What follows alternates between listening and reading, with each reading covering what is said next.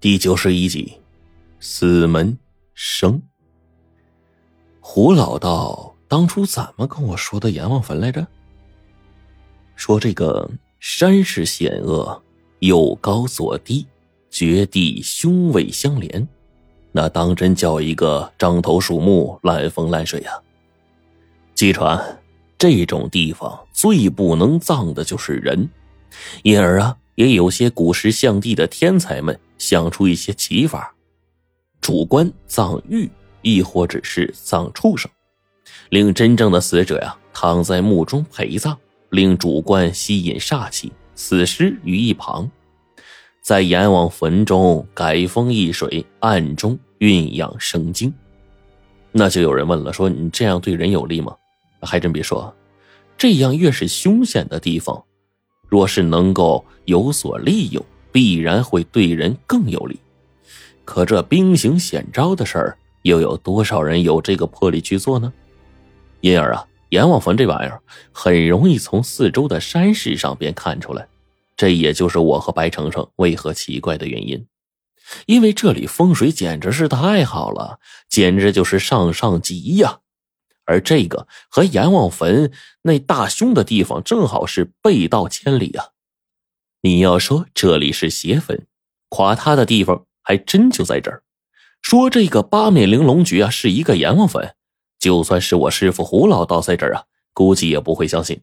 他肯定得骂马王爷胡说八道。可问题是，马王爷说的很是真诚，看起来似乎是千真万确的。而这个地方往前也是真有一块巨大的垮塌。跟镇上民众形容的简直是一个模子刻出来的。要说马王爷一人说谎，哎，那成；可整个镇子上跟我们说这话的人都说谎，这个就有点说不过去了。我皱着眉，拿不定主意，最后把目光投向了白程程，我就问：“有什么端倪吗？”“嗯，我觉得不可思议，要不然咱打电话给爷爷。”白程程刚一说完这话，顿时一股倔性子就上来了。他嘴一撇：“不行，第一次出事，怎么打电话给他呢？算了，本小姐自己想办法。”还好马王爷怕影响我们，拉上黄队他们两个草包，就去一边啊谈别的去了。我就说：“那咱们拿罗庚四处转转，不行啊，就上几个山头，这样大致情况啊也能一目了然。”白程程点了点头：“嗯。”我看看吧，我觉得呀，咱们是不是找错位置了？或者说，这个地方真有个墓，但是不是爷爷说的那个阎王坟啊？哎，我心说这个可能也是有的呀。但是啊，光有这样的猜测总是不行的。说干就干，我跟白程程一路上山，去山顶啊，对准了方位往下看，更是将四周的山势尽收眼底。但是。白忙活了半天，累的是满头大汗，却根本没个主意。这周围山脉啊，简直没有一点瑕疵，啊真就是一块天生的八面玲珑局。难得会有这么好的穴位，这里绝对不可能是阎王坟。白程程终于下了最后的断言，我还不信邪，又跟他在四周围转了转，最后只能是无奈的确定了，这地方还真就不是我们找的那个地方。下山之后呢，我把这里的风水啊，简单跟马王爷说了一下，告诉他，这地方啊，风水简直上等，即便是墓中藏有诅咒，也会被这八面玲珑局里的锐气啊给破得一干二净。你确信这里会出事儿？可马王爷急了，就差一巴掌跳起来了。他打保票的说：“我敢肯定，就是这里，必须是这里。咱们回去商量商量吧。”白程程啊，似乎想的有点多。的确，我把脑子里几乎胡老道这些年教给我的东西啊，都用上了，可依旧是无法确定。我不由得从心里一叹，看来自己还是学艺不精啊，真该有时间把胡老道临走前传的书再多学两遍。这一想起胡老道，顿时以往的诸多事宜全都浮现在了脑海里，我的心情突然之间瞬变，奇差无比。回到镇上，马王爷看着我们分析，自己呢也是皱着眉头。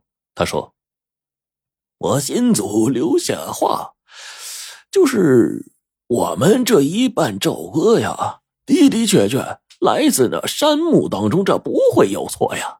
可倘若你们说那地方不对，那又会在哪儿呢？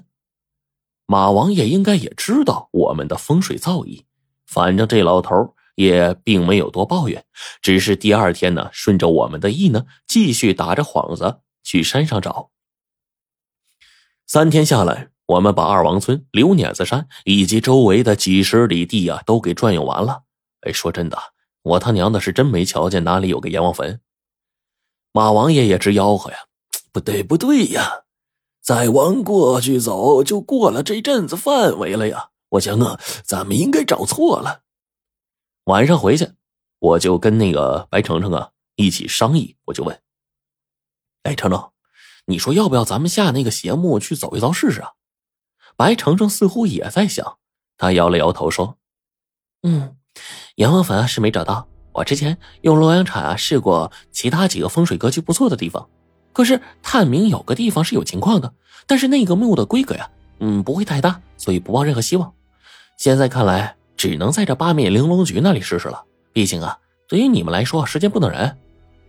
我心里略微有些感动，觉得这女孩子还真不是个花瓶，有本事，而且还有一丝善解人意。我就说。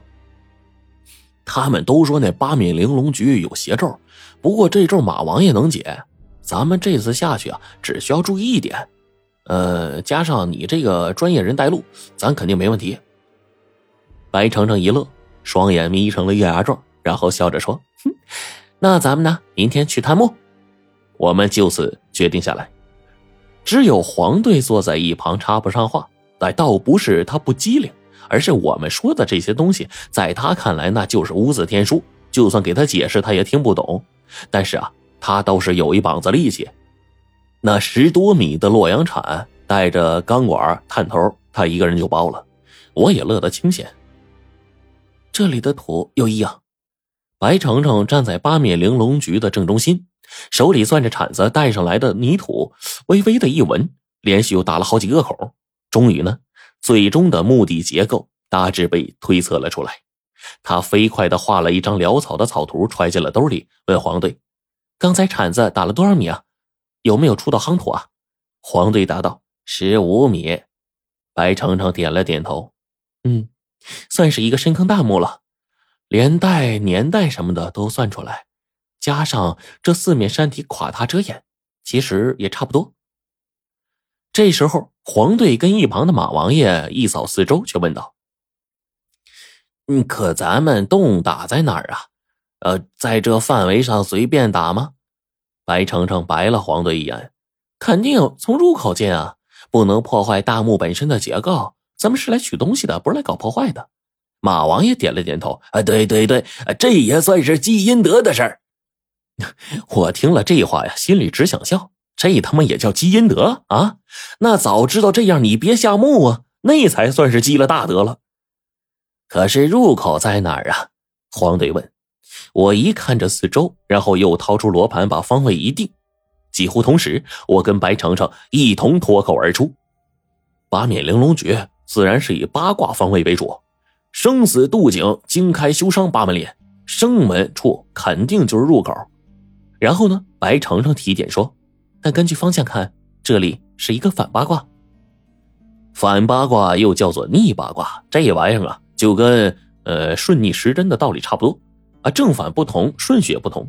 逆八卦自然要反转一下，生变死，死变生。那么这里的入口应该在生门的相反处，死门。我很快就找到位置，白程程直接点了穴，剩下黄队跟马王爷一脸茫然的站在一边。说挖洞，这我跟黄队谁也不会呀。可盗洞这玩意儿，无论我俩谁来都不成。白程程一个女流之辈，年方二十，看起来白白嫩嫩、胳膊瘦瘦的，可自己挖起盗洞来，竟然是真不含糊啊！一把旋风铲，速度极快，不多时已经挖下去两米了。我跟黄队实在不忍心看他挖下去了，便学他这个模样，两把旋风铲轮番交替。那老爷们儿就是手劲大嘛。可即便如此，也够我们受的呀！挖的是歪歪扭扭不说，盗洞啊，让我们挖偏了方向，愣是害得多挖了几米。直到天黑半夜，这洞才挖到了下面。所幸呢，这洞啊偏移不多，刚好到达了木门的位置。白程程说：“古人的墓葬自从盛唐之后啊，都死绝了。所谓的死绝呢，就是墓门在关闭之后会一次性的落下机关，连同墓门后的巨石。